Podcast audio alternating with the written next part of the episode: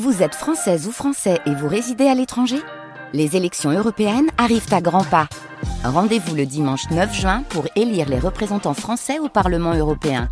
Ou le samedi 8 juin si vous résidez sur le continent américain ou dans les Caraïbes. Bon vote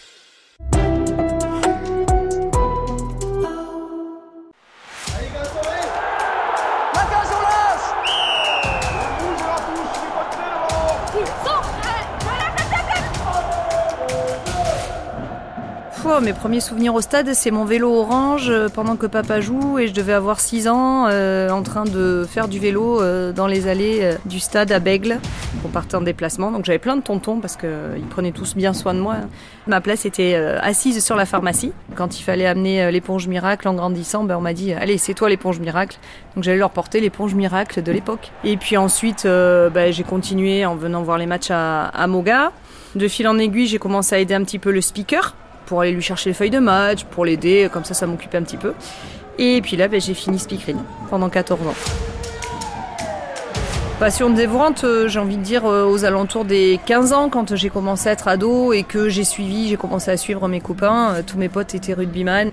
J'ai des papas aux abonnements en début de saison, donc forcément je voyais arriver tous les nouveaux joueurs de l'équipe première. C'est rigolo, c'est des anecdotes qui restent et qui sont très sympas. La place que le rugby occupe dans ma vie, elle est très importante parce qu'on est toujours au bord des terrains. Ça fait partie euh, de notre rythme familial. J'ai de la chance d'avoir un mari qui accepte euh, également cette partie-là, hein, parce que quand il m'a pris, j'étais au rugby, donc euh, il n'a pas trop le choix.